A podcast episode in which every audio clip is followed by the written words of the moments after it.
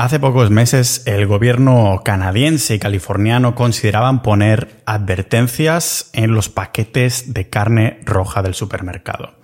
Al mismo nivel que el tabaco, vamos. Desde hace cosa de una década, un poquito más, se han empezado a poner muy fuertes con la demonización de la carne, especialmente la roja, y muchos se lo creen, sobre todo los que no siguen este maravilloso.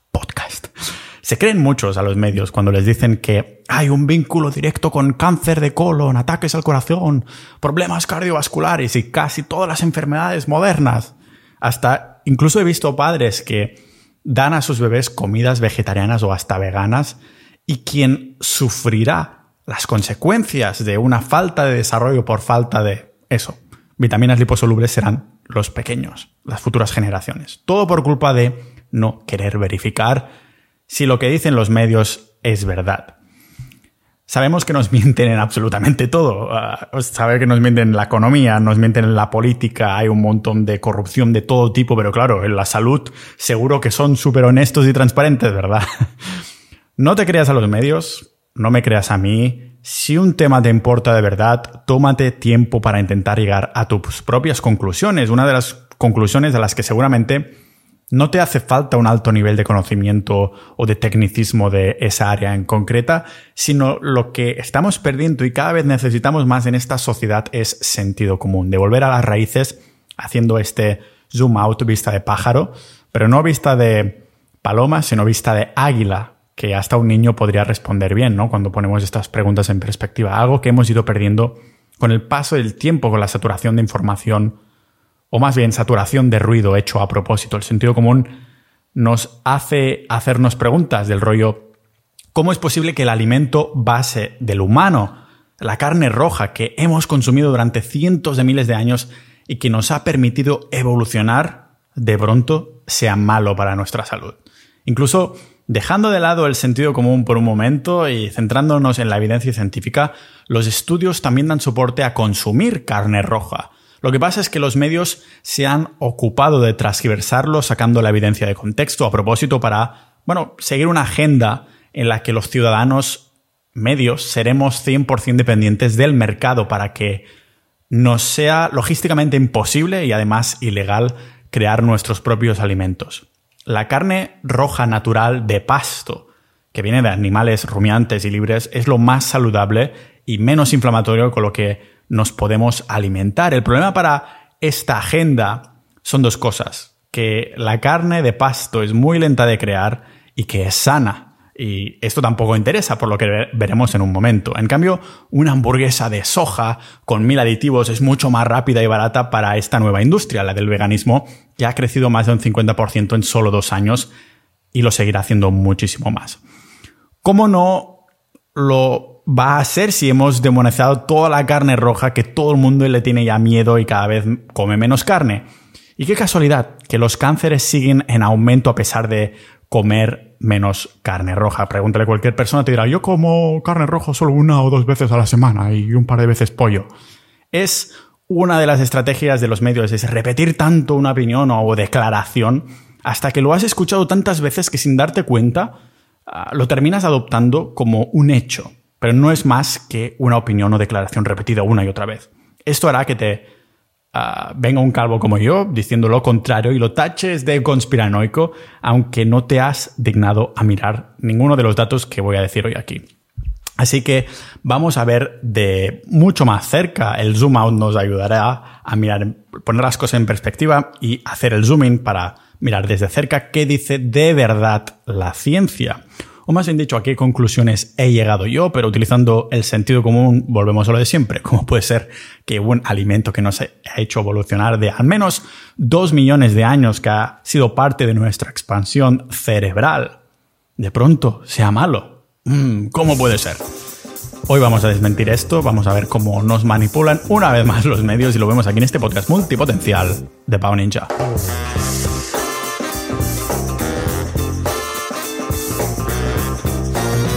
Antes de empezar, como no podía ser de otro modo, tengo que agradecer que estos episodios, las horas que me paso investigando este tipo de episodios, sean posibles gracias a los miembros de Sociedad.ninja.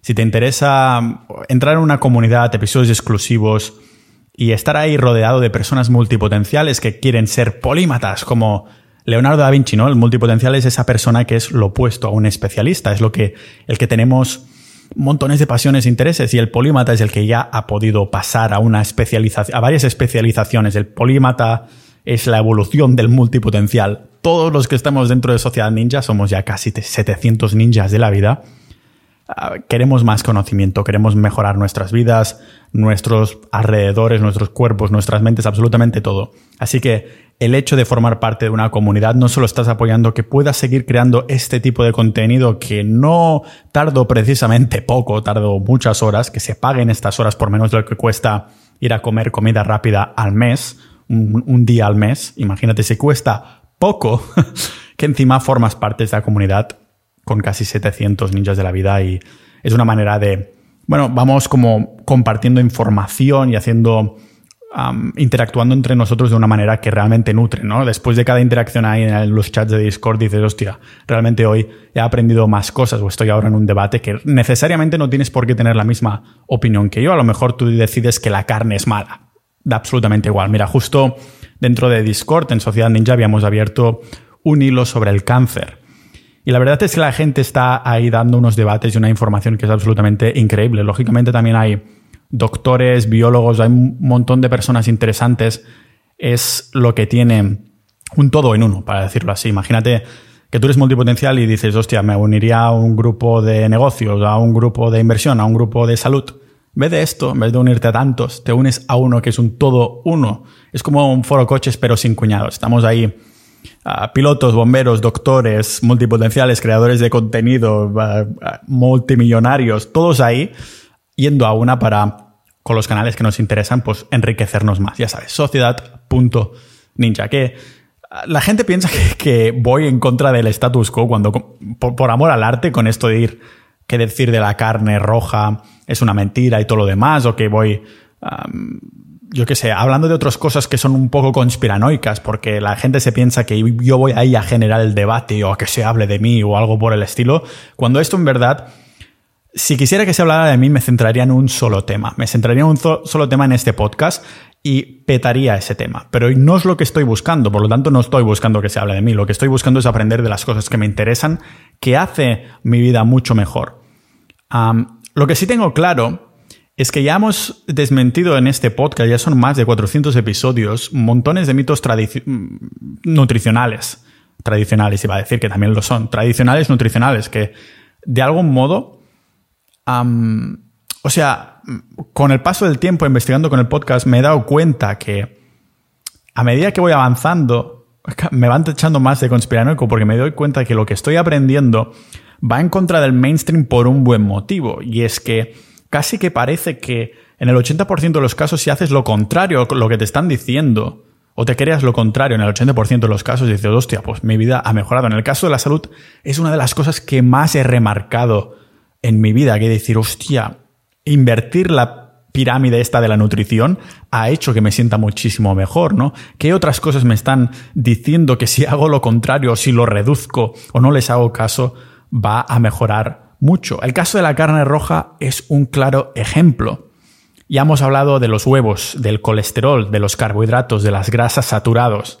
Cada uno de estos temas haces lo al revés de lo que te dicen y te irá todo mucho mejor. Es, es casualmente los mitos que están favoreciendo a sus industrias. Es decir, ¿por qué no les interesa que hablemos bien del colesterol o las grasas saturadas? Pues lógicamente porque después te pueden vender un montón de productos adictivos como son los carbohidratos. Al fin y al cabo, los carbohidratos, si mandamos las señales que se mandan al cerebro de, uy, estás lleno, es muchísimo más tarde que no con las grasas saturadas, que comes un poquito y ya te sientes saciado porque es hormonal. Entonces, claro, los carbohidratos se pueden vender en muchísima más masa lo que es azucarado, lo que son carbos sin que sea azúcar específico. Bueno, cuando llega al cuerpo termina siendo azúcar igualmente, pero ya me entendéis, ¿no? Te lo pueden meter ahí en masa.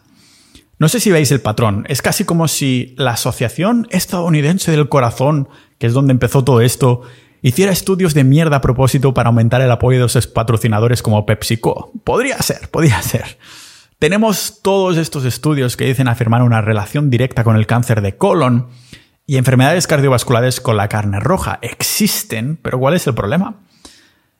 Que hoy en día todo puede ser carne roja, este es el primer problema. Ponen a los sujetos a comer hamburguesas, hot dogs, fuet, carne procesada en general, incluso pizzas con pepperoni. Una sola pizza con pepperoni está catalogada como pan, no, está catalogada como carne roja. O sea, ¿cómo sabes que ha sido el pepperoni y no el pan de la pizza lo que ha influenciado y ha inflamado los resultados de los sujetos de los estudios? El primer problema que tenemos es demonizarla precisamente por esto, porque categorizar carne roja es una categoría demasiado amplia. Si pensamos en carne roja, pensamos en toda esta mierda procesada que os acabo de listar. No estamos pensando en animales cazando en la naturaleza, filetes de animales de pasto que seguramente no existen en el supermercado donde estás comprando. No piensas en órganos, carne de caza, de animales que han estado ahí por el bosque. Esto no es lo que han comido los sujetos de estos estudios. Y es que incluso la carne del supermercado es muy, muy, muy inferior en densidad nutricional a la carne de caza o de pasto. Las carnes que llamaremos naturales tienen un balance, que son estas de pasto, tienen un balance de omega 3, omega 6 de 1,1. Vamos, que tiene los ácidos grasos balanceados, como tiene que ser. O sea, por cada uno de omega 3 que hay, hay uno de omega 6. En cambio, los que solo se alimentan en esa carne que alimentan solo un tercio de pasto y el resto le dan piensos y cereales, ya tiene siete veces más cantidad de omega 6 en comparación con omega 3. O sea, se ha desproporcionado totalmente y los omega 6 recordemos que son las grasas inflamatorias, que por cierto, las carnes blancas como la del pollo están repletas de ellas. El pollo que vas a comprar el súper es de lo peor que te puedes comer por todo ese ratio de omega 6 que tiene. O sea, te dicen que comas más carne blanca que roja y te meten aún ahí más inflamación. Por esto hay que separar lo que es grass fed y grass finish. Carne que ha pastado toda su vida. Es casi como si hubiéramos evolucionado con la carne salvaje como nuestra principal fuente de alimento. Ah, no, espera, que en verdad sí es así. Repito, este es uno de los principales problemas de estos estudios. No todas las carnes son iguales. Eso estaba, ah, entrevisté en el podcast precisamente ese granadero regenerativo que comentaba el peor enemigo de la carne grass fed, de la carne de pasto, es la propia carne de pasto, porque te dice que ha pastado y en verdad solo ha comido hierba dos meses al año y ya pueden poner la etiqueta de carne de pasto. La calidad importa porque como podemos ver, el valor nutricional es totalmente diferente aunque lo cataloguemos como mismo producto. Y esos estudios que mencionan los medios, en ninguno ni siquiera se menciona el, tipo de carne específico que se le ha dado a los sujetos. Ya puedo poner la mano en el fuego que no ha sido carne de calidad. Pongo la mano en el fuego que no ha sido carne de pasto.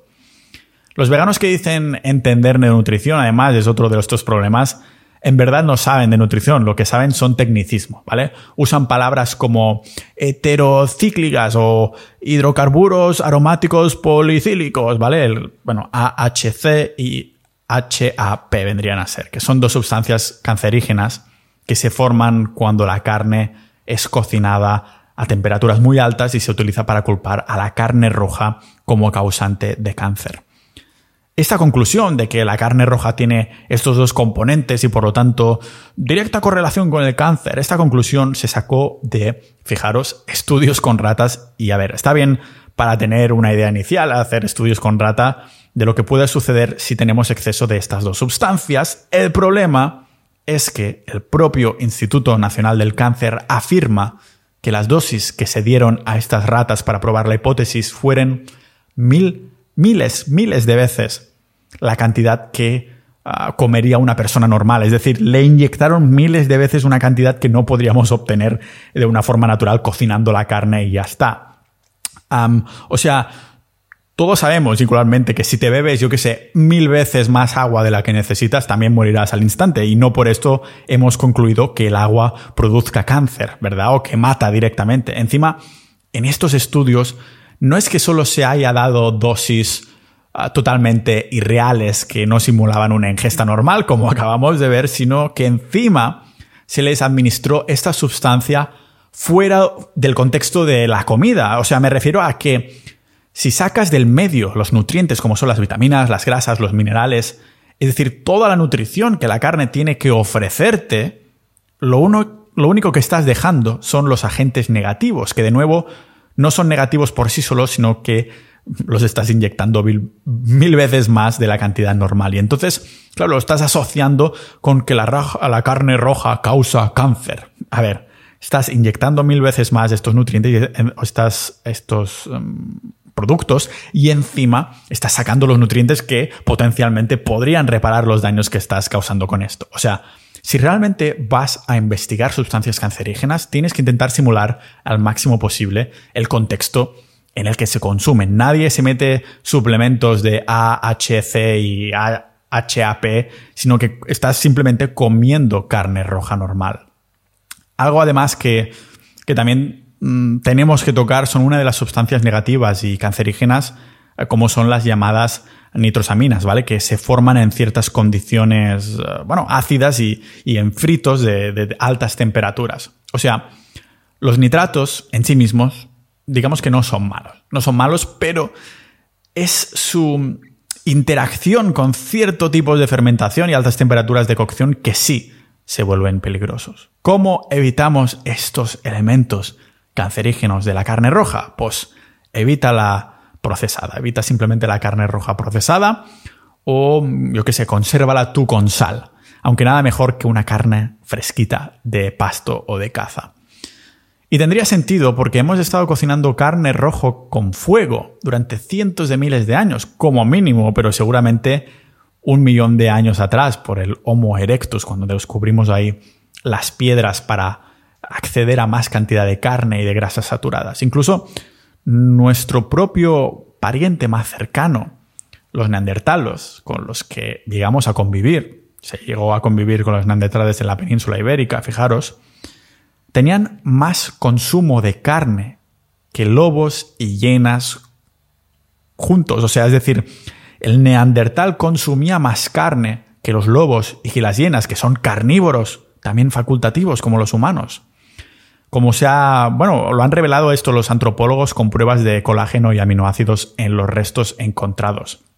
Ya conté también en el episodio 194, era así, la hipótesis del humano carnívoro, pero no carnívoro como un león, hipercarnívoro, sino carnívoro facultativo, de tener 80% de nutrición de carne y que nuestros estómagos puedan lidiar hasta cierto punto con otros alimentos. Pero aunque no podamos saber la cantidad de carne que consumían con exactitud, porque nadie estaba ahí al fin y al cabo, lo que es innegable es que sí consumían carne.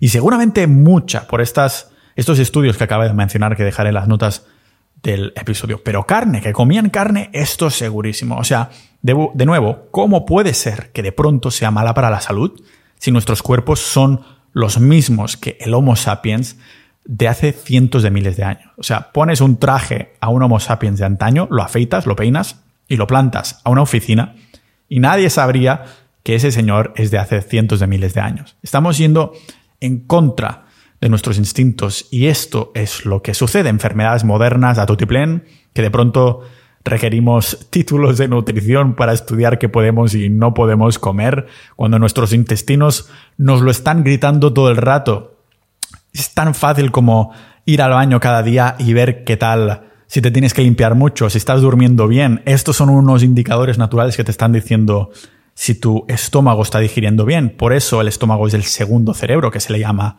en, nutrición, porque está directamente relacionado con tu cabeza. Si tiene, tienes niebla mental, seguramente no estás digiriendo bien, no estás absorbiendo los nutrientes que necesitas. Por esto los bebés repudian las verduras, pero no la carne. Pero no, ahora resulta que necesitamos ciencia para saber qué es sano y qué no, lo que me parece fenomenal como un aditivo, ¿vale? Me parece fenomenal un aditivo al sentido común y la historia, algo que no estamos usando. Pero el problema más gordo de los estudios, entre comillas, de la carne roja, aparte de que puedas, eso, catalogar una pizza de pepperoni como carne roja o unos hot dogs como carne roja, mirad, se dice que hay una relación totalmente directa con el consumo de carne roja y el cáncer de colon. Entonces, ¿por qué los casos de cáncer de colon siguen aumentando año tras año a la vez que el consumo de carne roja está bajando?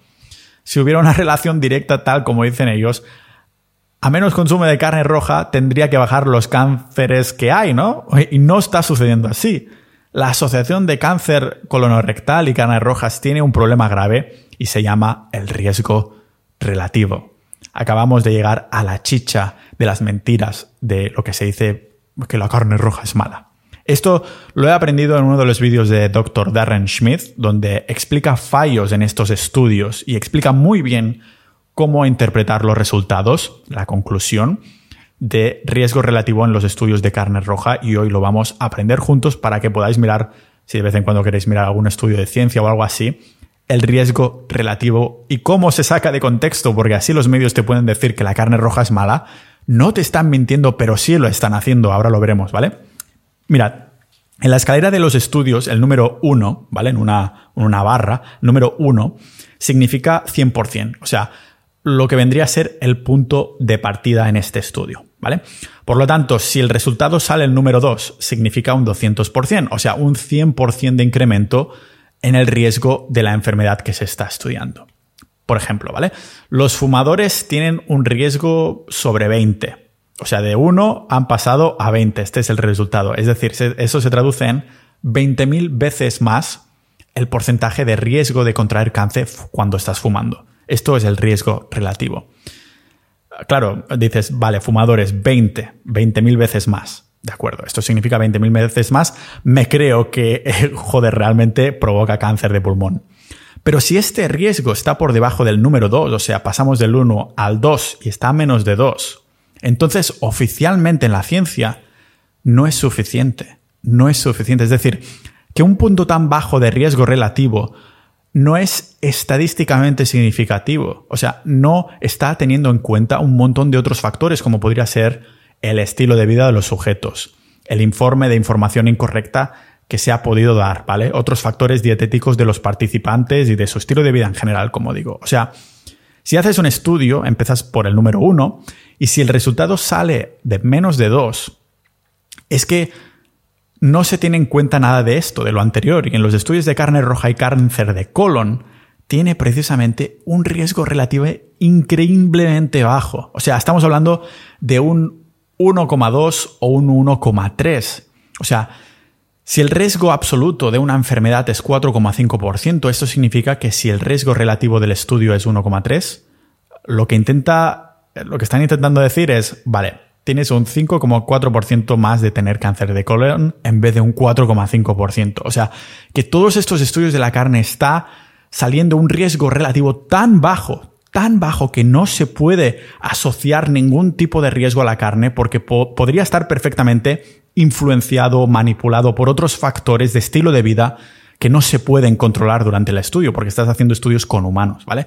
Pero no os lo perdáis, porque también puede suceder que en vez de ser superior al número 1, salga un riesgo por debajo del número 1. ¿Qué significa esto? Pues esto es lo que se llama asociaciones inversas, en el que si sale el número 0,4 o 0,5 significa que la gente consumiendo carne roja tenían menos riesgo de cáncer de colon. Con todas estas asociaciones inversas es fácil decir que estos estudios anti-carne roja tienen montones de problemas porque se contradicen a ellos mismos. Hay estudios, hay estudios que dicen que comer carne rojo te da menos cáncer de colon. Pero claro, es tan bajo, igual que cuando están arriba, es tan, tan poquito que no es estadísticamente significativo. O sea, por ejemplo, un estudio en Holanda vio una asociación inversa en los sujetos que consumían carne de caza.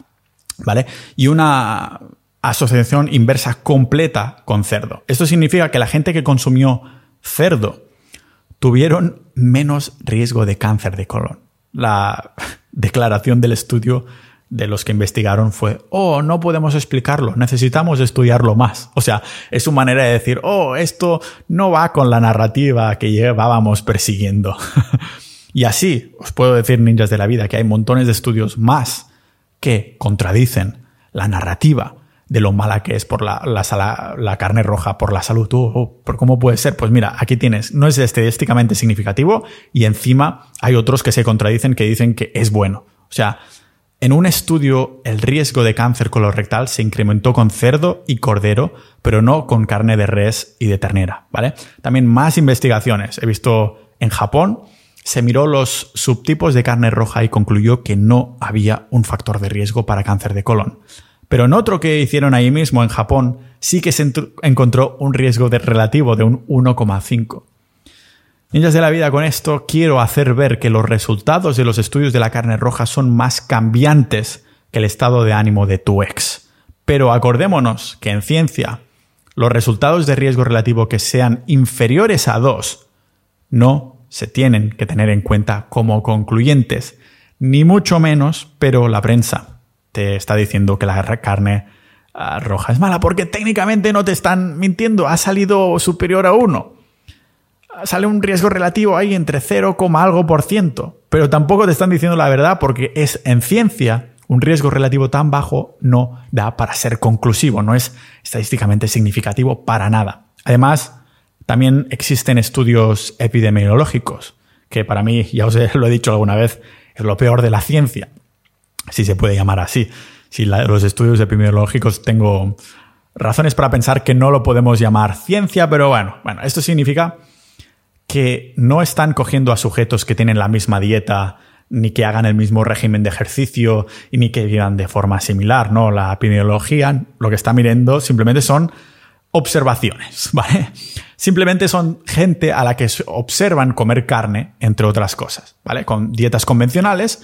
Y recordemos que la dieta convencional, aparte de contener seguramente bastante mierda, está compuesta ya de un 70% de calorías que vienen de plantas, ¿vale? No me refiero a ensaladas, sino grano, pasta, pan, todo esto viene de las plantas y la dieta occidental en su mayoría ya contiene, la mayoría de calorías vienen de aquí. Pero observan a esas personas y dicen, ah, están comiendo carne roja, pues eso mm, será malo. ¿Cómo sabes que es la carne roja y no es el pan o la pasta? En la sociedad actual, la gente come la mayoría de sus calorías de fuentes vegetales, que finalmente son fuentes veganas. Cada vez se come menos lácteos y menos carne por esa demonización. Los veganos además también dicen que el hierro hemo que contiene la carne, la carne roja, pues porque la carne que es roja es precisamente de este color porque contiene más hierro. Pues dicen que esto causa cáncer y bla, bla, bla. Y aún así, mm, qué, qué, casualidad que todos los veganos de larga duración, que llevan varios años siendo veganos, todos terminan con anemia. Porque las fuentes vegetales no tienen hierro hemo, solo tienen hierro no hemo, ¿vale? Lo que tampoco tiene nada de sentido porque el pescado tiene hierro hemo y sin embargo se ha asociado una relación inversa con el cáncer de colon. O sea, no tiene ningún sentido. ¿Veis lo que pasa por creerse a estudios donde se cruzan datos y suposiciones? Además, nadie te ha dicho, pero Hong Kong es el país del mundo donde se, consumo, se consume más carne, más carne roja. Creo que es medio kilo por persona al día, algo increíble y es el de los países top 2, me parece que es, top 1, top 2, top 3, que tienen la esperanza de vida más larga y el menor coste de sanidad del mundo en los países occidentales. Se vive súper bien ahí y comen un montón de carne. Esto también es cruzar datos y hacer observaciones, pero nadie te está diciendo esto, ¿verdad? O sea, se culpa, por ejemplo, a todo lo que hemos visto, pero también se culpa a los altos niveles de hierro en la dieta, pero el problema real es que el hierro se está consumiendo en grandes cantidades fuera de su contexto nutricional. O sea, cuando comes carne que desgraciadamente está procesada, o sea que están ausentes de su estado natural ciertos micronutrientes, pues no estás obteniendo las vitaminas liposolubles, por ejemplo, entre minerales y otras cosas, estos nutrientes esenciales que vendrían pues con carne fresca que ayudarían a tu cuerpo a absorber bien el hierro no están presentes en las carnes procesadas porque se han sacado, de nuevo, de su contexto natural. Los alimentos y la naturaleza son, o sea, la naturaleza en sí misma son sinergias que estamos rompiendo procesando los alimentos. O sea, niños de la vida, no puedo hacer más que, que mirar los doctores alternativos, para decirlo así. esos que tienen estudios oficiales que tanto gustan a la gente, pero que se diferencian por utilizar esa autoridad para revisar los estudios ellos mismos y llegar a sus propias conclusiones en vez de escupir y vomitar lo que una institución les dice que tienen que decir y hacer. Instituciones que, por cierto, llevan décadas sin actualizar su información y temario y yo creo que adrede porque ya hemos visto cómo están subvencionando a estas instituciones por corporaciones de, de la alimentación industrial, ¿vale? Nada es casualidad.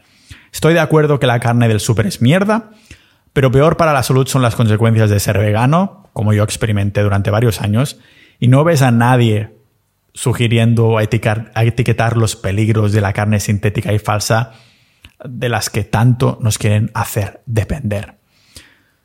Os habéis dado cuenta del patrón, ¿no? Durante el día de hoy. O sea, básicamente puedes criar tú mismo una cabra o una vaca, teniéndola ahí con terreno en el monte, pero cuando dependes de un de que un laboratorio te haga una comida, cuando no tienes suficiente dinero, porque cada vez somos más pobres, de no poder comprar un terreno, de que ahora resulta que es ilegal comerte ciertos órganos y cosas por el estilo, ahora dependes de un laboratorio que haga tu comida, si se puede llamar así, pues no puedes crear tu propio alimento, nos quieren hacer depender de ellos, ¿vale? Pienso que la demonización de la carne roja es para esto, hacernos sutilmente menos soberanos, más dependientes del mercado, en este caso de la industria alimentaria. Hoy hemos visto por qué nos están vendiendo la moto, porque las pruebas de lo necesaria que es la carne roja para nuestra salud es una realidad. Pruebas tanto científicas como históricas, como, sobre todo, como de sentido común, que es lo que estamos perdiendo. Dejarnos llevar por los titulares es uno de los peores errores que estamos cometiendo. A veces lo hago yo un poco de clickbait con los nombres de los episodios del podcast, pero es para introducir toda esta información. De nuevo, no me creas a mí, no creas a los medios, si algo te importa de verdad, como puede ser tu salud, primero utiliza el sentido común, echando la vista atrás, después puedes mirar por tú mismo la información. Esta es la conclusión a la que he llegado yo.